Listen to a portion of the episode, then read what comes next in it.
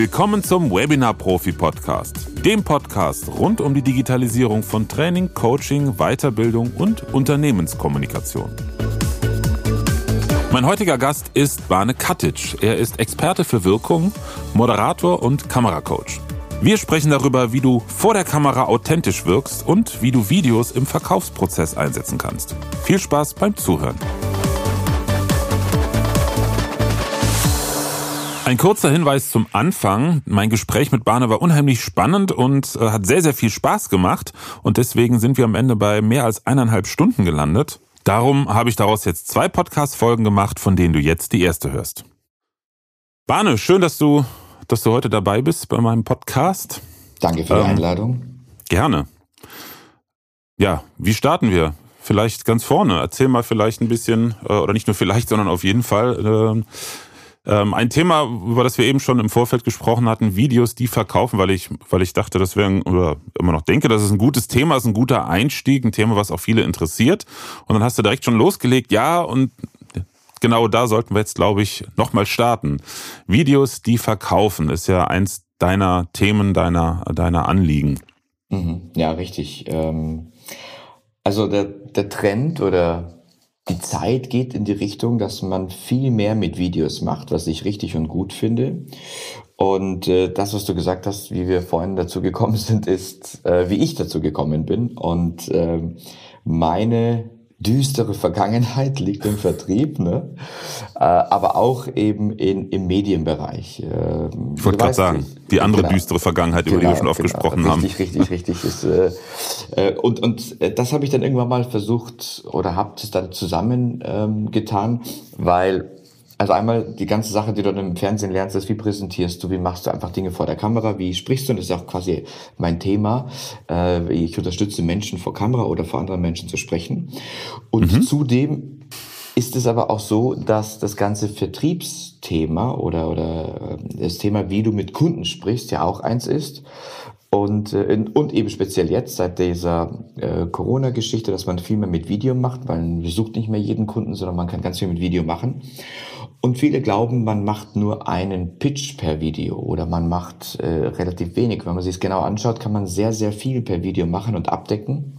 Mhm und auch eben äh, seine Gespräche von zwei am Tag auf äh, vier, sechs, acht am Tag haben, machen und demzufolge viel effektiver werden, viel mehr Leute ansprechen und viel mehr Dinge auch so automatisieren, dass sie für mich arbeiten. Also ich spreche da von irgendwelchen How-to-Videos, äh, von einfach Dingen, die ich bereitstelle, dass meine Kunden oder zukünftigen Kunden oder Interessenten sich ähm, da schon mal mit mir, mit meinem Unternehmen, meinem Produkt beschäftigen können und wo ich sie dann eben anspreche. Es gibt sogar Studien, die habe nicht ich gemacht, sondern ich glaube HubSpot oder ein anderer großer Amerikaner, dass ähm, über, jetzt werde ich gleich lügen, aber 40 oder 60 Prozent höhere Öffnungsrate ist, wenn eine Mail kommt mit Video als ohne. Mhm. Bedeutet also, äh, wir kennen es ja früher, früher haben wir irgendwie E-Mail-Kampagnen gemacht und äh, wenn jetzt dann ein Video drin ist und da sehe ich irgendwie den äh, Florian, der irgendwie mit einem GIF reinwinkt, dann gucke ich mir das an, wenn es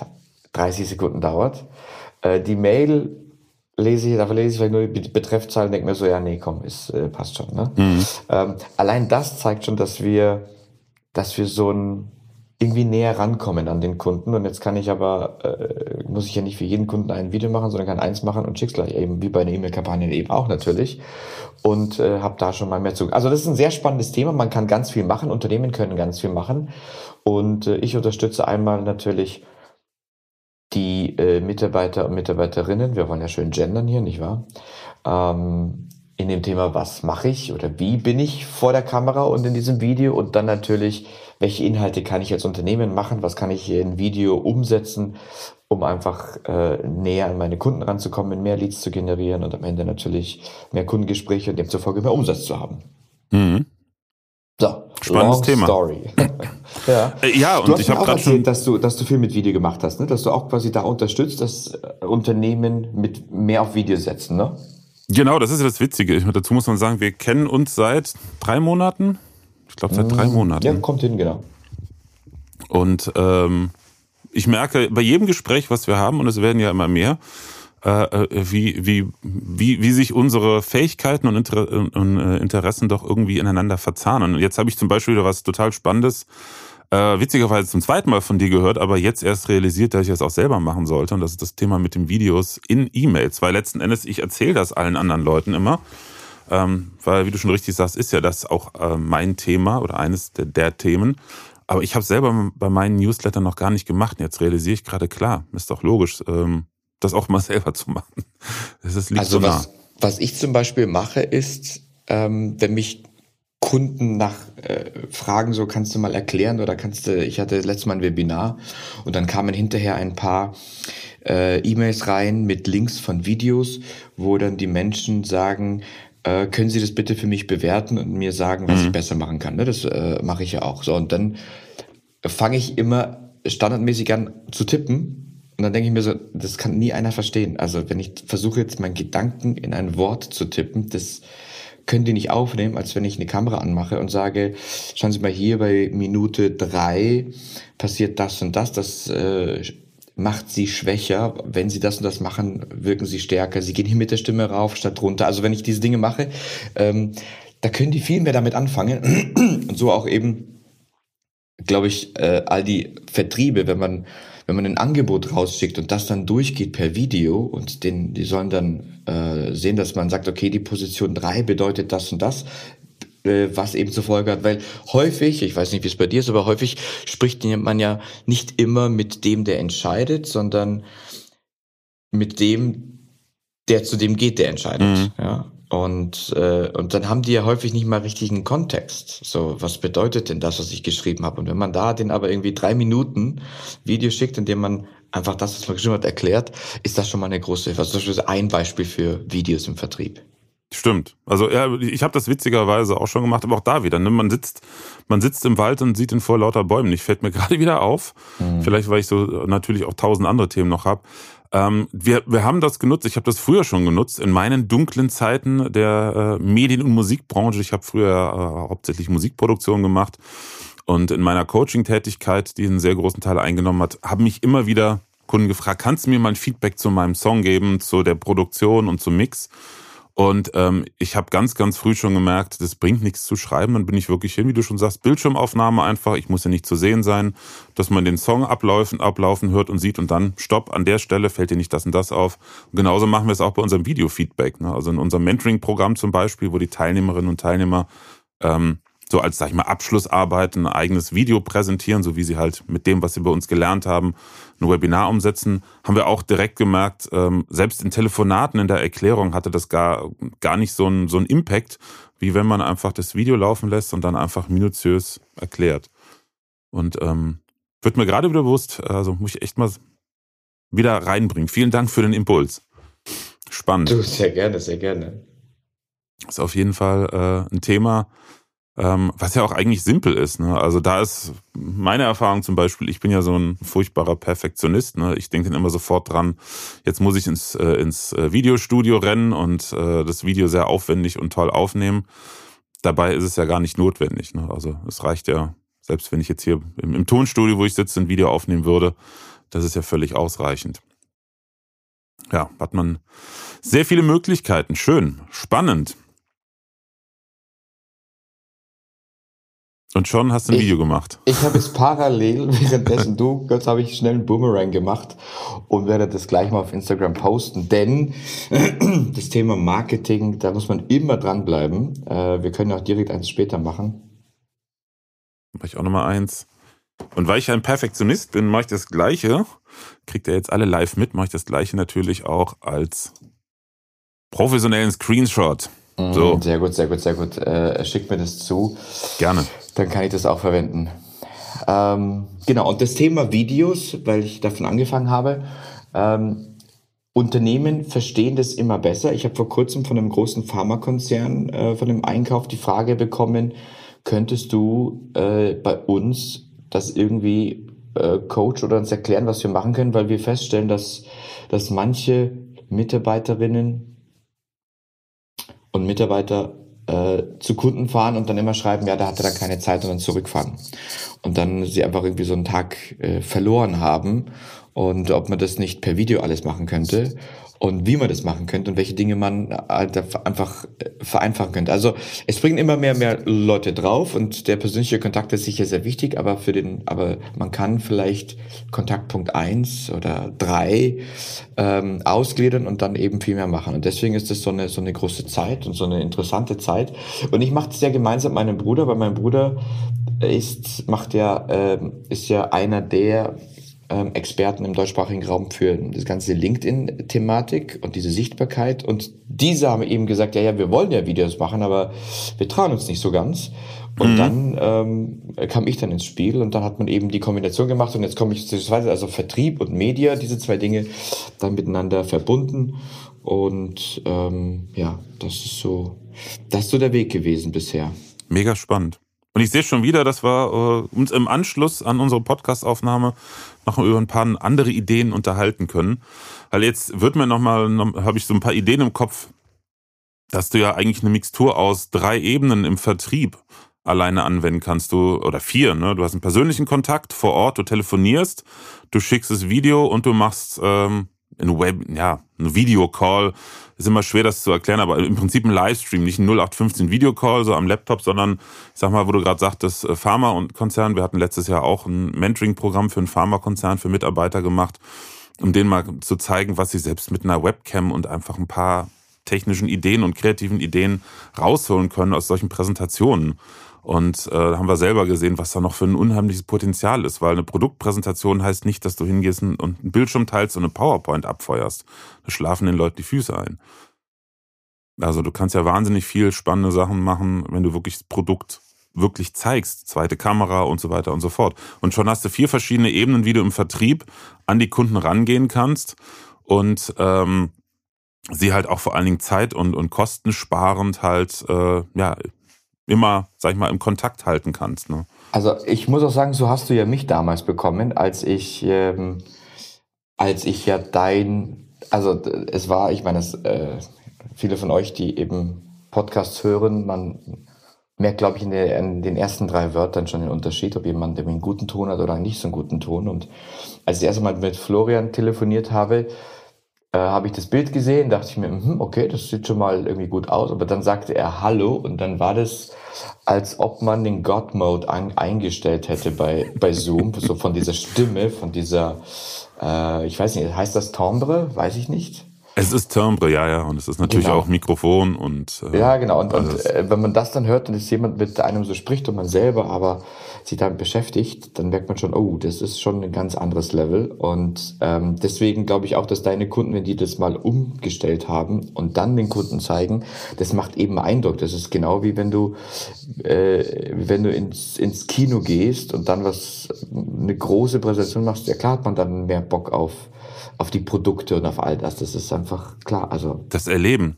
Das ja. Erleben ist so wahnsinnig wichtig. Also äh, da fallen mir zwei Sachen ein. Einmal, wir haben ja früher mit meiner Frau zusammen, haben wir als Partner einer Trainingsfirma viele äh, Produktionen, Videoproduktionen für namhafte Konzerne gemacht, haben da ähm, Trainings digitalisiert und ähm, ich weiß, der Kollege, der das damals eingeleitet, mit dem wir das begonnen haben und auch entwickelt haben, auch die ganze Konzepte, der hatte immer ein bisschen, ein bisschen nicht, immer Mühe, den äh, Entscheidern zu erklären, warum das so genial ist, wenn die zu uns kommen. Wir hatten im Prinzip so wie so wie das, was wir jetzt als Webinarstudio hatten, nur technisch deutlich komplizierter, also wie so ein Mini-Tagesschau-Studio mit Greenscreen und du konntest alles live schneiden. Ähm, und dann sind wir irgendwann dazu übergegangen und gesagt, lassen Sie uns mal eine kleine Produktion anfangen, dass Sie das mal erleben, ne? also dieses Thema Pröbchen. Und äh, da kam bei den meisten, oder eigentlich bei allen erst der Aha-Effekt und die Ideen, was man alles machen kann. Ähm, genauso habe ich das auch in meinen Musikerzeiten erlebt, also Musiker, Musikproduktionszeiten. Und man kann den Leuten tausendmal über Klang was erzählen, das ist totaler Unsinn. Sie müssen es hören, um den Unterschied zu merken.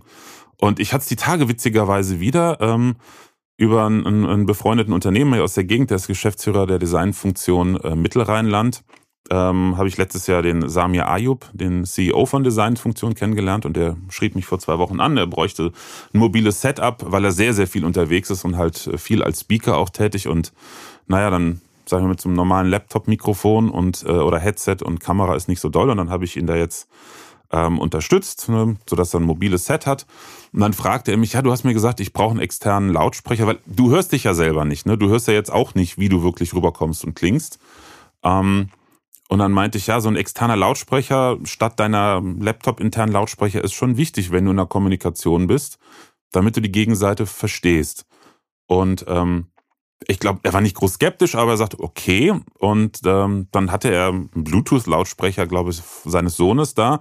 Mich gesagt, so einen ordentlichen großen, lass uns den mal andocken und hör mal. Und äh, hast, hast schon am, am Gesichtsausdruck gesehen, oh, ne? Also wirklich dieses Erfahren und Erleben. Und äh, genauso auch äh, im Studio. Also man kann sich in den Mund fusselig reden, wenn die Menschen es nicht erlebt haben. Und dafür ist Video auch einfach Video oder Live-Video in Form von Livestream oder ich sag mal Videocall 2.0 ähm, ne, mit höherer Qualität ist, ist, ist ein geniales Werkzeug. Aber solange du es nicht erlebt hast, und das ist das Problem bei den Entscheidern, kannst du es, du kannst es nicht einordnen. Ne, also ja, ja, also sehe ich absolut genauso. Und was ich noch feststelle, ist, dass wenn die Leute sich nicht befreien, also irgendwie mehr oder weniger frei vor der Kamera sprechen können und easy vor der Kamera sprechen können und auch vor, vor Kunden, dass sie dann dieses egal wie gut ihr Setup ist, gar nicht richtig genießen können und das gar nicht richtig machen können, weil sie so nie in ihre, in diese Kraft kommen, denn sie sind noch damit beschäftigt, sich zu bemühen, irgendwie gut zu wirken, statt einfach nur sie selber zu sein. Und äh, deswegen fand ich diese Kombination aus den Leuten helfen in ihrer Wirkung, dass sie quasi bei einem Pitch vor Kunden oder wenn sie einfach sprechen, ähm, so wirken, wie sie bei einem guten Freund, bei einer guten Freundin wirken können und äh, einfach sich nicht Gedanken machen müssen, so jetzt muss ich so und so sein oder sich so fragen, wie was mit meinen Händen, sondern mhm. einfach sie selber sein können und einfach nur über, über das, worüber sie sprechen wollen, das wirklich rausbringen, ihre Qualitäten nach oben bringen. Das ist, äh, finde ich, sehr wichtig und deswegen diese Kombination, deswegen kam das eine ja aus dem anderen heraus, weil erst als dann die Leute gesagt haben, ich wollte so ein Empfehlungsvideo machen, also ich habe einen Kunden, der hat ein Video, da sagt er, äh, hallo, ähm, dieses Video hat jemand geschickt, der bei mir schon Kunde ist äh, und die, der ist Kunde weitere. Ne? Also er macht ein Empfehlungsvideo mhm. und sagt dann seinen Kunden, schick das bitte an deine Kunden, an deine Freunde raus, an die du mich empfehlen willst. So, mhm. was eigentlich eine gute Idee ist. Die Sache ist nur die, wenn das nicht gut ist und der Neue dann etwas sieht und dann ist da jemand, von dem man sagt, hm, das gefällt mir jetzt nicht so, dann wird er das Gespräch nicht machen. Also muss ja das auch sehr, sehr gut sein. Und deswegen ist nicht nur wichtig, dass das Video gut ist, sondern auch, dass wie jemand rüberkommt und wie jemand da ankommt diesem Video gut, weil es gibt so einen alten guten Spruch, es gibt keine äh, zweite Chance für den ersten Eindruck. Und ähm, und das ist, deswegen müssen die Leute auch bei sich auch mal sagen, ja, es ist ja nur für LinkedIn. Genau das ist es. Ja. Wenn du, wenn du bei LinkedIn oder bei Social Media dich zeigst und das ist nicht gut oder es ist so, dass es mich irgendwie anstößt, dann bin ich ein Mensch und jeder von uns wird einfach von dem, was er sieht, auf dich, deine Dienstleistung und deine Produkte schließen. Bedeutet also, wenn ich ein schlechtes Studio sehe, wenn ich irgendwie jemanden sehe, der eine schiefe Krawatte hat oder was auch immer, schließe ich was daraus. Ich kann mich gar nicht dagegen wehren, denn äh, nach Watzlawick kann man ja nicht nicht kommunizieren und deswegen ist alles, was ich tue und sage, wirkt, ja, oder man kann nicht nicht wirken. Hm. Bedeutet also, ich habe ein nettes Beispiel. An dem Tag mit einem Webinar vor vor zwei Wochen habe ich bei einer Firma ein Webinar gegeben und dann sagte äh, äh eine Kollegin dort, äh, bist du heute ein bisschen durch den Wind? Und dann sage ich, nee, ich bin ganz normal. Und äh, später saßen wir beim Essen und sagt sie so, jetzt weiß ich, deine Krawatte sitzt schief. Und das hat mir den Eindruck gemacht, du bist durch Wind. Und dann war ich so, schau mal, das ist total interessant. Jetzt war mal, ich habe das nicht gesehen, die saß schief, aber das machte für sie, die, die war jetzt nicht um meinem Kopf ja, oder irgendwie um die Stirn gebunden, sondern wirklich nur ein bisschen schief. Bedeutet also, alles sendet was raus und wenn die, und die kennt mich jetzt schon, und für die war das einfach so, aha, das ist anders. So, und jetzt gibt es aber Leute, die kennen euch nicht und äh, irgendwie jemand aus eurem Netzwerk applaudiert zu dem Beitrag, zu dem Video weil er euch kennt und jemand anderes guckt sich das an und dann sagt er, schon mal der Gipser, bei dem kann ich in die Nasenlöcher schauen, äh, wenn er wenn er irgendwie ein Video macht. Und es macht einfach irgendwie einen Eindruck. Die Sache ist, ich, ich sage nicht, der wahrscheinlich ist ein guter Fachmann, aber er hat einfach seine Kamera nicht gut positioniert. Das sage ich ja nicht. Also vielleicht sage ich das in meinem Kopf, aber unterbewusst ist es etwas, wo ich an den nicht denke, wenn ich mein Studio einrichten will, wenn das nicht passt. Und genau das ist, was ich ja den Kunden immer erzähle. Ihr, ihr, ihr müsst euch überlegen, welches Bild wollt ihr rausgeben? Wie wollt ihr auf andere wirken? Und dann muss man gucken, wie wirke ich denn gerade? Oder kann jemand mal drüber schauen? Ähm, und das sollte nicht der beste Freund sein, weil der findet sowieso immer alles cool, sondern es sollte jemand sein, der eben nicht alles cool findet, der bezahlt wird dafür, dass man ihm sagt, dass, man, dass er mir sagt, hey, was ist denn irgendwie besser zu machen. Und ähm, in der heutigen Zeit, deswegen äh, finde ich es ja so, so witzig, kein Mensch gibt dir doch offenes Feedback. Ja, kein Mensch sagt, hey, ganz ehrlich, das war wirklich mies. Das sagt keiner, weil jeder will nett sein, jeder will auch gemocht werden. Du kannst es machen. Also ähm, ich habe das jahrelang gemacht, ganz ehrlich. Ja, aber nur also, wenn man dich dafür bezahlt. Ähm, ja, also nicht unbedingt bezahlt, aber so, ja, schon im weitesten Sinne auch. Im Rahmen meiner Workshops, ja. Im also ja. die Erfahrung war nur, sie fragen, das war früher dann bei, ich habe ja viele Musikproduktionsworkshops gegeben, und dann kam häufig die Frage, was hältst du davon? Und, und dann konnten 99 Prozent mit, mit der Direktheit ähm, nicht umgehen. Also und ich habe hab dann direkt, oder früh schon, schon gemerkt, ich bin immer, bin, ähm, bin häufig nicht so diplomatisch, ganz ehrlich. Also das habe ich mir in den letzten Jahren echt mühsam drauf geschafft. Ähm, und dann, hab, wenn ich ja gesagt habe, Leute, das ist ja genau der Punkt. Honig und Maulschmieren machen ja eure Freunde schon. Ihr kommt ja zu mir, damit ich das nicht mache. Ne? Ähm, mhm. Aber es fällt, fällt den Menschen, die das gerne haben wollen, das Feedback aber halt auch genauso schwer. Wahrscheinlich auch durch diese alle wollen nett sein Kultur. Ich, ne? ich, ich habe ich hab das ähnlich und ich muss auch jedes Mal bei meinen Workshops äh, ganz am Anfang plane ich mir wirklich fünf bis zehn Minuten ein, wo ich darüber rede, wir müssen unsere Masken fallen lassen, ja. Mhm. Und ich muss auch wirklich sehr direkt sein. Das ist ein geschlossener Raum und das, was wir hier reden, bleibt alles unter uns und so weiter. Weil genau das ist eben der Punkt. Denn ähm, wenn die sich wirklich verbessern wollen, dann müssen die auch sich anhören, was ich da zu sagen habe. Und wenn die aber nur naja, also wenn sie nur so ein, so, so ein bisschen Shishi wollen, dann bin ich wahrscheinlich der Falsche. Wenn sie aber wirklich hören wollen, was da ist und was vielleicht auch dahinter ist, denn ähm, vieles ist aus meiner Sicht Mindset und diese Werkzeuggeschichten, also sprich, wann mache ich eine Pause, wann wird's spannend, rede ich da lauter oder leiser, weißt du, also solche Dinge, die ich, wo ich einfach nochmal mein Reden verbessern kann. Das ist dann irgendwie gut, wenn man das kann und weiß und gehört hat, aber davor ist es meine Haltung zu mir, mhm. zu dem Thema, zu denen, die mich hören, etc. Und deswegen muss man denen das ganz offen sagen. Und normalerweise hört man es eben nicht so offen. Die Leute sagen ja nicht, äh, du ganz ehrlich, ich, ähm, mh, mm, keine Ahnung, ich habe da was gesehen und ich weiß nicht, ob du das willst, oder du hast was zwischen den, also wenn jemand einem sagt, du hast was zwischen den Zähnen zum Beispiel. Mhm. Das ist eigentlich super. Ist natürlich immer blöd in dem Moment, weil man sich denkt, oh, jetzt muss ich. Äh, äh, aber eigentlich hilft er mir, dass ich mich nicht bei noch 15 Menschen ähm, zeige, dass ich nicht vernünftig gegessen habe oder äh, was auch immer irgendwelche Leute da denken. Ne? Ist ja keine persönliche Schwäche. Das ist auch was, ja, überhaupt was, nicht, was ja. viele gar nicht. Na, also das habe ich auch mal wieder realisiert dass die Leute sich letzten Endes, äh, meine Kundinnen und Kunden, äh, angegriffen gefühlt haben. Ich habe ja nicht sie kritisiert, ähm, sondern einfach nur gezeigt, an welchen Stellen sie einfach noch nicht so weit und so gut sind, wo sie gerne wären. Und ähm, äh, man ist natürlich die Art des, des Feedbacks, ne? Also man sollte natürlich nicht sagen, ist alles scheiße und du bist doof, ne? Das bringt ja, natürlich, natürlich nicht. Das, äh, das, das natürlich nicht. Aber ich glaube, wir müssen mal wegkommen von diesem von diesem Ding, ich bin schon super und ich brauche eigentlich nichts. Und eigentlich mhm. gehe ich zu einem Coach, damit er mir sagt, wie toll ich bin. Das, darum geht man nicht. Ja, man geht hin, um zu erfahren, hey, wo kann ich was besser machen? Natürlich, wie du schon sagst, das Feedback muss irgendwie angemessen rüberkommen und so weiter. Man muss auch wissen, okay, der meint es eigentlich nur gut mit mir.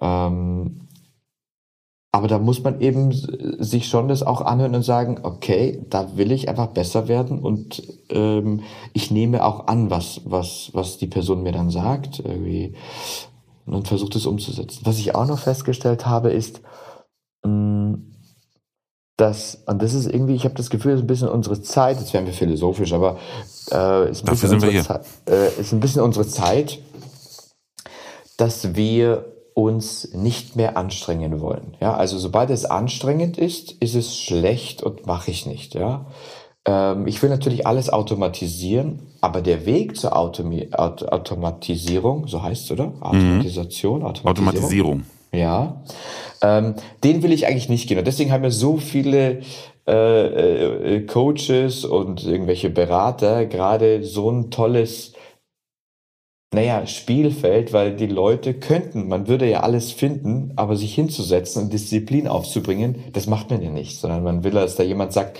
jetzt machst du das, jetzt machst du das und übermorgen muss das fertig sein und dann ist man dabei. Das heißt also, eigentlich könnte ich selber, ich bin aber dann zu faul und mach's nicht.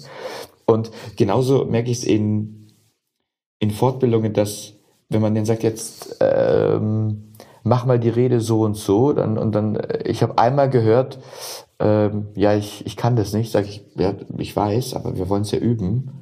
Und dann habe ich in dem Feedback später eine Mail bekommen, naja, obwohl du gesagt, obwohl ich gesagt habe, ich kann es nicht, wolltest du es, dass ich mache? Sage ich, ja, aber ähm, wenn ich dich nur das machen lasse, was du jetzt schon kannst, wie willst du denn dann wachsen? Also ja. wie willst du denn dann?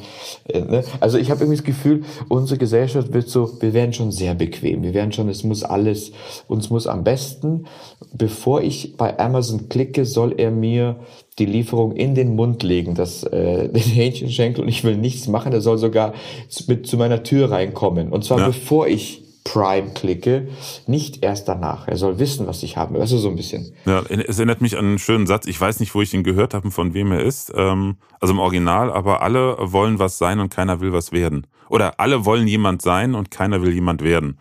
Ne? Mhm. Also die Arbeit. Ja, genau, diese, diese Arbeit, ja, ja.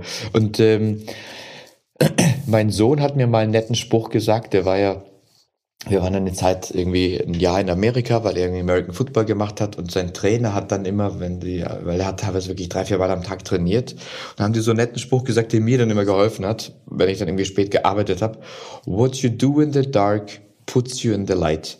Und das hat mir sehr gut gefallen, weil es ist tatsächlich so, dass man abends, weiß nicht, wie es bei dir ist, aber dass man abends mal so um 10, 11, 12, 1 noch da sitzt und irgendwas macht, speziell wenn ich irgendwie für irgendwelche Kunden ein Video schneide oder sowas, ja, das dauerte dann doch mal äh, länger, weil ich dann, weil man dann so ich bin ja so Perfektionist, ich will ja dann nochmal und hier nochmal ein Fitzel machen. Mhm.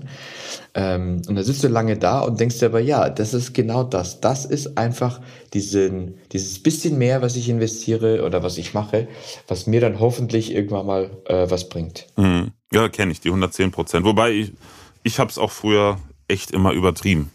Also, ähm, also für alle, die jetzt gerade zuhören, ihr seht es jetzt nicht, aber in dem Hintergrund von Florian sehe ich ungefähr zehn Gitarren. Wieso hast du so, wieso hast du so viele Gitarren? Ich habe 23 Gitarren. Aber ich kann jetzt, also ich habe Nein, die sind ja alle hier. Der Rest 1, 2, 3, 4, also ich habe gesagt, wenn ich überschlage, sind es 10. Wieso, sind, wieso, hast, wieso hat man so viele Gitarren? Ähm, wieso haben Frauen so viele Schuhe? Freude. Es ist wirklich, ähm, als ich vor, ist jetzt über 20 Jahre her, Wahnsinn, weil wir hatten jetzt nämlich letzte Woche unseren 20. Hochzeitstag, also vor 23 Jahren habe ich studiert ähm, und habe mich dann unbewusst später bewusst dazu entschieden, obwohl ich Gitarrist bin und auch Bass immer gespielt habe, wenn ich äh, Tontechniker, Toningenieur, äh, Tonmeister später dann werde, äh, ich, beides kann man nicht, ne? entweder vorm Pult oder hinterm Pult, lange Rede, kurzer Sinn. Ich habe zehn Jahre lang keine Gitarre angefasst, hier und da am Studio mal. Und ähm, dann vor gut zehn Jahren hatten wir eine ziemlich heftige Krise und heftige Zeit, wo ich halt auch mal wieder ein bisschen zu mir selber gekommen bin und mir gesagt habe, ich brauche mal ein Hobby. Ich habe den ganzen Tag mit Musik zu tun gehabt, muss dir vorstellen, durch meinen ja auch Perfektionismus oder auch weil ich immer gerne die die 110 Prozent gegeben habe, habe ich teilweise 14 Stunden am Tag im Studio gesessen und den ganzen Tag mit Musik zu tun gehabt und hatte keinen Bock mehr selber Musik zu machen oder ähm, eine Gitarre in die Hand zu nehmen. Und durch die Krise vor zehn Jahren habe ich das wieder entdeckt. Seitdem ist die Arbeit in der Musik- und Medienbranche auch kontinuierlich zurückgegangen bis auf fast null heute. Und ich habe wirklich, das ist so, das ist so mein Hobby, meine Freude. Also sind nicht einfach wahllos Gitarren und äh, ich habe da auch nicht wahnsinnig viel Geld versenkt, habe viele gebraucht gekauft, teilweise lange, lange gesucht nach bestimmten Modellen und die dann fast alle echt zum tollen Kurs gekauft. Aber jede Gitarre spielt sich anders, sie klingt anders. Wenn du sie in die Hand nimmst, ähm, kommst du auf andere Ideen. Das sind andere mhm. Sounds. Und ganz ehrlich, äh, warum ich jetzt hier im Studio ähm, einige auch aufgestellt und hängen habe, ist einfach wirklich auch äh, das Ästhetische, also die Freude dabei. Mhm. Also ganz ehrlich. Also hier hinten die eine, die man, gut, jetzt im Podcast sieht man es nicht, aber hier, mhm. da die grüne, äh, da hinten, da habe ich zweieinhalb Jahre lang versucht, eine zu bekommen. Ist keine High-End, ein wahnsinnig teures, halt ein Sondermodell von, von einer Firma. Und ähm, mich hat die Gitarre total angefixt wegen der Farbe und wegen ja. des Aussehens. Das ist so eine, so eine Reissue einer 50er Jahre E-Gitarre ähm, in so einem, so einem Sherwood Green, wie es so schön heißt, so ein Metallic Grün und es fixt mich total. Also ich finde es einfach schön. Und sie spielt sich toll und macht Spaß. Und die ganzen anderen Gitarren, die hier sind, genau dasselbe. Also mhm. ich nehme die Hand und habe direkt einen ganz anderen, ähm, ganz anderen Input, denke an andere Songs. Also ich selber habe nie groß Songs geschrieben, aber immer viel nachgespielt, so sagen wir die Heroes meiner Jugend, Guns N' Roses, Rage Against the Machine, Metallica und so. Und dann weißt du genau natürlich als Gitarrenfreak, der ich bin, welche Gitarre wurde bei welchem Song benutzt, ne? Und ähm, so hat sich dann die Sammlung ähm, ja erweitert. Und wie du merkst, ich könnte stundenlang drüber yeah, reden. Ja, ich merke schon, ich merke schon, again ich what learned, wollte ich gerade sagen. ich wollte ursprünglich witzigerweise mit 15, 16 Jahren Gitarrenbauer werden. Also ich habe mit 15, 16 in einem Musikladen gearbeitet und äh, hatte damals, ähm, kann ich echt mit Fug und Recht behaupten, ähm, deutlich mehr Ahnung von Gitarren und E-Gitarren als der Besitzer, der auch kein Musiker, äh, also kein Gitarrist war, und mhm. als die anderen Verkäufer und habe da wirklich in Ferien auch gearbeitet. Ähm, das war wirklich, bis ich, bis ich dann so Ende der Schule, Abitur, äh, so weit war zu überlegen, was willst du wirklich machen, war das mein absolutes Leben. Ich bereue aber würdest, nichts. Würdest du sagen, dass die Gitarren dich gefunden haben oder du die Gitarren? Das ist eine gute Frage. Beides wahrscheinlich. Hm. Weil, ähm, ja, also es war, also bei einigen Gitarren, bei einigen Modellen, zum Beispiel hier die, diese gelbe, die du da so im Anschnitt siehst, mhm. das ist auch ein Sondermodell und ähm, auch von der, ich sag mal so, die, die Aldi-Version des Originals. Es gibt halt große bekannte Gitarrenfirmen, die haben dann noch eine etwas günstigere Marke, die früher aus Japan, dann aus China, mittlerweile aus Indonesien kommen. Und die haben da auch Custom-Shops, wo die halt Sondermodelle machen. Und das mhm. ist halt eine Gitarre, auch wieder so ein Reissue aus den 50ern, mhm. die von einem meiner Lieblingsgitarristen, Mike McCready von Pearl Jam halt gespielt wird. Und ich habe mir ein paar Live-Videos angesehen und sah ihn regelmäßig diese Gitarre spielen. Mhm. Also ich habe dann da gar nicht nachgesucht, aber ich sah die und dachte mir, boah, was für, was für eine coole Gitarre, aber pff, der Typ hat natürlich das 59er Original für 35.000 Dollar oder so. Ähm, geht nicht und schwupp, ein paar Wochen später, ich habe geguckt, fand ich raus, dass die Firma Epiphone, also die günstigere Variante von Gibson, ähm, sowas als Sondermittel rausgebracht hat. Also mhm. die hat mich gefunden im Prinzip. Und dann habe ich, dann habe ich gesucht, bis ich eine gefunden habe, die perfekt passte und bezahlbar war. Mhm. Mega. Ja, ja, das ist ähm, sehr spannend und vor allem so ein, so ein Hobby zu haben, ist, glaube ich, auch der richtige Ausgleich. Ich habe, äh, ich glaube, ich habe gar kein echtes Hobby, äh, vielleicht Tennis spielen, aber ich habe äh, nicht so viele ähm, Tennispartner, die ich finden kann. Aber übrigens finde ich äh, in diesem Podcast jetzt echt gut, wie wir so eine so eine kleine Schleife drehen und alles so ein bisschen äh, antatschen. Das finde ich bei vielen, bei vielen Podcasts finde ich, äh, finde ich immer schade, dass dann äh, so ein gewisser Teil fehlt und ich mir dann denke, wieso so der Interviewer hat jetzt eine Frage nicht gestellt, dabei lag die auf der Zunge, denke ich mir, oder die lag so auf der Straße, die müsste man doch jetzt eigentlich stellen. Mhm. Ähm, und, äh, und dann wird die nicht gestellt. Und das, deswegen mag ich es immer, wenn es so ein bisschen alles anfasst, auch so ein bisschen das Privatleben von jemandem und so weiter, dass man dann ein bisschen auch ein gesamtes Bild kriegt von, von den Leuten, die man, die man da hört. Ja, ist ja auch spannend. Ich meine, letzten Endes, äh, wenn wir ganz ehrlich sind, unser beider Berufsleben ist, wenn man es reduziert, äh, erzählen.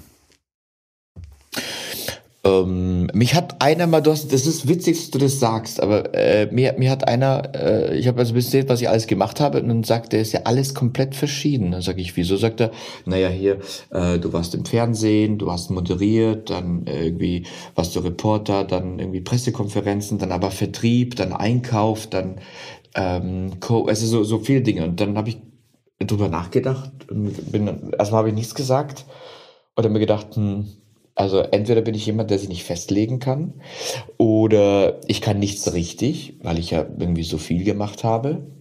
Und habe drüber nachgedacht und habe mich dann gefragt, was ist die eine Sache, die, die alle diese Dinge gemeinsam haben? Die alles verbindet, ja. Und dann ist mir aufgefallen, ich bringe irgendwie zwei Parteien immer zusammen. Ja, also es ist zum Beispiel Zuschauer und Sender, ja, bei, als ich bei Sat 1 war. Oder es war im Vertrieb Kunde und Unternehmen. Oder ähm, beim Coaching war es dann die Leute mit ihren Kunden. Also ich war immer irgendwie so dazwischen, habe versucht, die Brücke zu bilden, um ja, damit Leute zusammenkommen äh, in irgendeiner Art und Weise.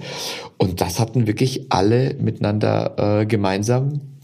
Und ähm, ja, es ist, es ist halt auch, auch viel erzählen, weil am Ende, ähm, schau, Leute hören uns zu oder gucken ein Video von uns und äh, machen sich dann ein Bild, aber wenn wir das jetzt aufschreiben würden, müssten wir schon sehr, sehr gute Schriftsteller sein, damit mhm. sich das, glaube ich, spannend anhört. Ne? Also du kannst eine tolle Geschichte haben, wenn du, wenn du irgendwie nicht gut schreiben kannst, glaube ich, ist es schwer. Und schreiben lernen, also für mich zumindest, glaube ich, ist nicht so leicht. Also ich glaube, es ist wirklich eine echte Kunst, nicht? Ähm, ja, und, das ist auch, ich, ich merke es an meinen Beiträgen bei LinkedIn und jetzt auch da ich das E-Mail-Marketing äh, wieder selber in die Hand genommen habe vor ein paar Monaten. Äh, und es liegt auch leider viel brach, weil ich mich auch immer so ein bisschen hin und her gerissen fühle. Schreibe ich jetzt, ne, was man so in Leitfäden liest zum Thema Copywriting, ne, AIDA-Prinzip und was auch immer, oder schreibe ich einfach so, wie ich bin? Also, und das wollen, wollen ja die Kunden letzten Endes auch haben.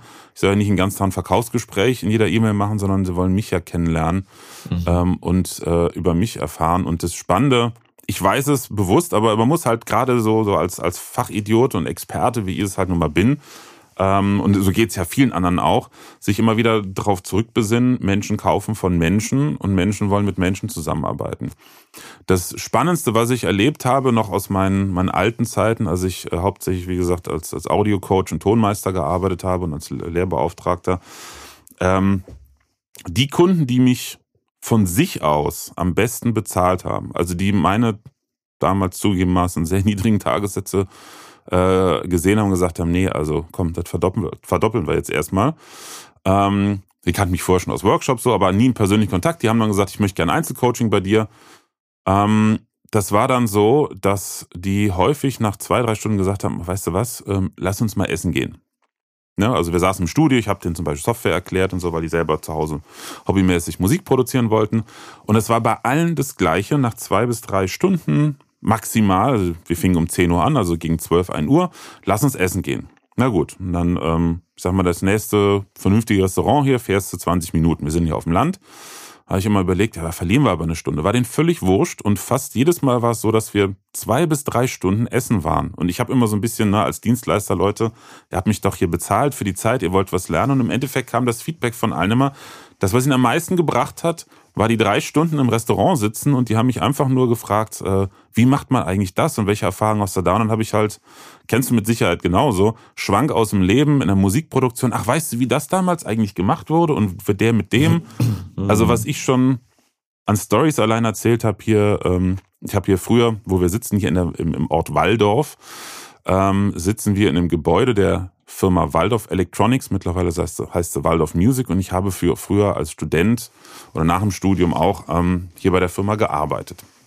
Aus dem Trainings- und Coaching-Bereich kennt kein Mensch die Firma, aber das ist so die bekannteste deutsche Synthesizer-Firma. Und hier in diesem Studio, wo ich jetzt sitze, da haben sich schon Leute wie Peter Gabriel und Phil Collins die Klinke in die Hand gegeben und alle möglichen anderen Weltstars. Und ähm, das habe ich natürlich, ich habe selber nicht miterlebt, das war in den 80er Jahren. Aber auch in den 90ern sind Weltstars hier äh, unterwegs gewesen. Und die Stories kenne ich halt von meinem besten Freund, der hier damals mein Chef war. Ähm, und allein diese Geschichten, das Ganze außenrum, um so ein bisschen einzutauchen in das Ganze, die, die, die Leute haben in den Lippen gehangen. Auch teilweise bei meinen Workshops gab es Momente, ähm, wo ich dann so ein bisschen was Hintergrundstories erzählt habe, weil ich halt sehr viel kenne und dann wieder aufs Techn aufs Fachliche gehen wollte und alle rebelliert haben. Stopp, erzähl mal weiter. Wo ich mir denke, aber ihr seid auch wegen Fachlichen hier. Mhm. Ne, und äh, so, wenn ich das so rekapituliere, wird mir halt immer wieder bewusst, die Menschen wollen halt, naja, nicht nur stimmt. harte also Facts. Also jetzt, wo du jetzt, wo du sagst, es stimmt. Die Leute wollten auch bei mir immer die Side Stories hören, der Eurovision oder von diesen ganzen Dingen, die, die dir so passiert sind. Ähm, statt wie bereitest du dich richtig vor oder so ähm, war das für die die Side Stories?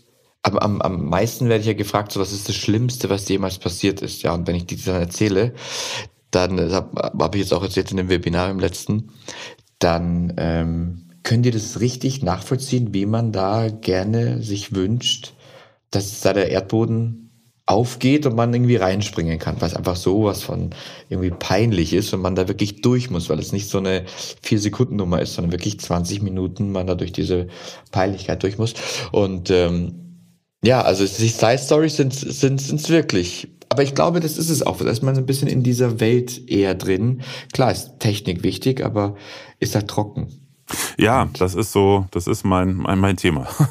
Das, naja. das Trockene halt nicht trocken zu machen und ähm, mittlerweile, äh, glaube ich, bin ich auf einem guten Weg.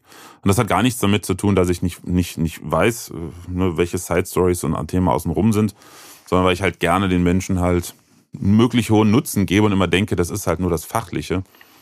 Aber ähm, das ist es halt nicht, ne? Letzten Endes. Das ist ja genauso, das kennst du mit Sicherheit von deinem Bruder, bei LinkedIn posten. Ich weiß nicht, wie das Verhältnis ist, aber wenn man nur fachliche Inhalte oder am ja, schlimmsten ja. noch Pitch-Posts macht, verliert man ganz schnell seine Follower. Interessiert ja, keinen, ne? Das stimmt. Das, das Verhältnis kenne ich jetzt auch nicht, aber es ähm, äh, die die Leute wollen ja einen kennenlernen. Man muss man muss aufpassen, dass man nicht äh, zu einem Instagrammer wird auf LinkedIn und dann anfängt irgendwann mal sein Essen zu fotografieren und zu sagen, äh, hier schau mal, go green. Mhm. Aber schon eben eine Meinung zu etwas äußert und also ein bisschen sich zeigt. Aber ich glaube, das persönliche, private ist zehn Prozent, äh, 30 Prozent oder 40 Prozent ist so Dinge, die mich auch noch interessieren. Und, ähm, und dann nochmal nochmal 40, 20. Ich glaube, irgendwie fachlich ist, glaube ich, 40 bis 60 und dann irgendwie so 30, 40 ist Dinge, die mich interessieren. Also auch, keine Ahnung, könnte irgendwie sein, dass du sagst, heute im Fußball äh, gewesen und irgendwie ein Tor geschossen, also, mhm. ne, was dich interessiert. Und äh, ganz privat ist, keine Ahnung, äh, Foto vom Urlaub, so, hey, viele Grüße hier in der Sonne. Und auch nicht sagen, apropos Sonne, im Studio ist keine Sonne, deswegen braucht ihr so, nicht immer das Private mit dem Pitch verbinden. ja, das, äh, das stimmt. das ja. ist, äh, ja. Hat seine Grenzen. Also ich sehe das auch äh, genauso. Also ich, ich poste, wenn ich ganz ehrlich bin, ungerne private Dinge. Ähm, also ich muss mich da echt überwinden, weil ich immer, immer denke, okay, das ist auch ein bisschen so mein Thema, ne? Äh, Privatleben und wen interessiert es letzten Endes. Ähm, aber das abgefahrenste ist ein Posting mit den meisten Views war irgendwie ein blödes Foto von mir. Da habe ich so einen Mini-E-Bass vor ein paar Jahren mir mal aus Spaß gekauft. Also ein Bass ist normalerweise hat einen längeren Mensur als eine Gitarre. Und äh, es gibt halt so Mini-Bässe, so für Kinder mhm. ursprünglich, aber viele Erwachsene spielen ja auch aus Spaß. Und den hatte ich, der war damals angekommen, da hatte jemand Mitarbeiter, der Jan, äh, hatte damals ein Foto von mir gemacht, eine ganze Reihe, wie ich da irgendwie auch so blöde Grimassen mache. Ich habe ein Gift draus gemacht. Mhm. Und das ist bis heute, habe ich was drüber geschrieben, über Bässe und so, der Beitrag mit den meisten Views in allen meinen Beiträgen, wo ich mir auch denke, warum? Why? Ja. Also ich habe ehrlicherweise, ich, äh, ich habe noch nicht so richtig meine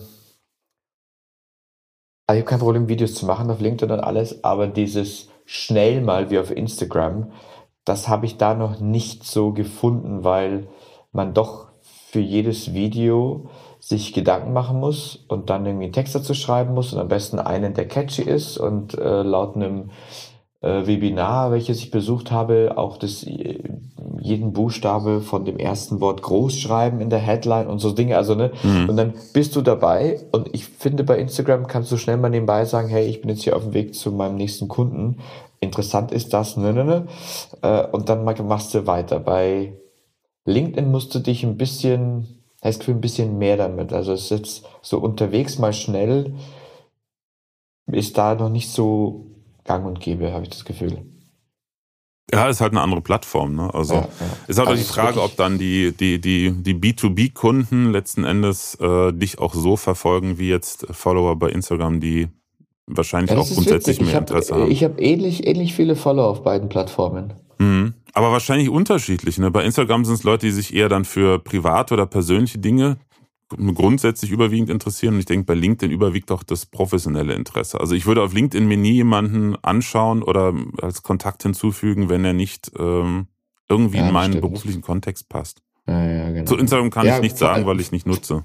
Vor allem, es ist ja, du siehst ja bei LinkedIn auch, wer dir folgt und nicht mit dir connected ist. Also das sind ja wirklich Leute, die, die, die wollen sehen, was du tust und wollen Dinge mitkriegen. Ja. Ähm, ja. Die hat, hat irgendwann mal deine Headline und das, was du gemacht hast, interessiert und dann sagt die, dem folge ich jetzt mal. Die versuchen gar nicht mit dir jetzt irgendwie Best Friends zu sein, wie es bei Instagram häufig der Fall ist, wo sie dann ähm, so tun, als ob sie jetzt mit dir befreundet sein wollen und eigentlich wollen sie dir eh nur was verkaufen. Mhm. Ähm, Was ja nicht schlimm ist. Ich meine, dafür sind ja alle da, ne, wollen alle was verkaufen.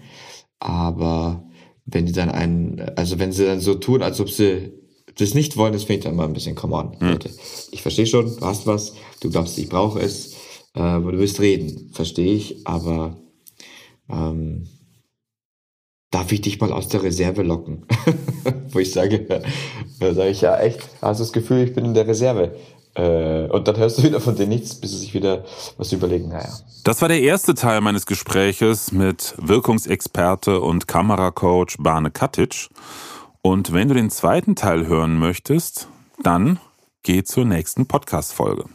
Hast du ein bestimmtes Thema rund um ja, Webinare, Online, Geschäftsmodelle und Digitalisierung von Training, Coaching oder Beratung, dann lass es mich wissen per E-Mail an podcast at webinar-profi.de und ich werde das Thema, dein Wunschthema in einer meiner nächsten Podcast-Folgen aufgreifen.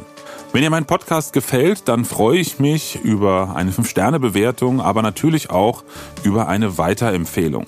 Bis dahin, vielen Dank fürs Zuhören und eine schöne Zeit noch. Präsenz war gestern, online ist heute.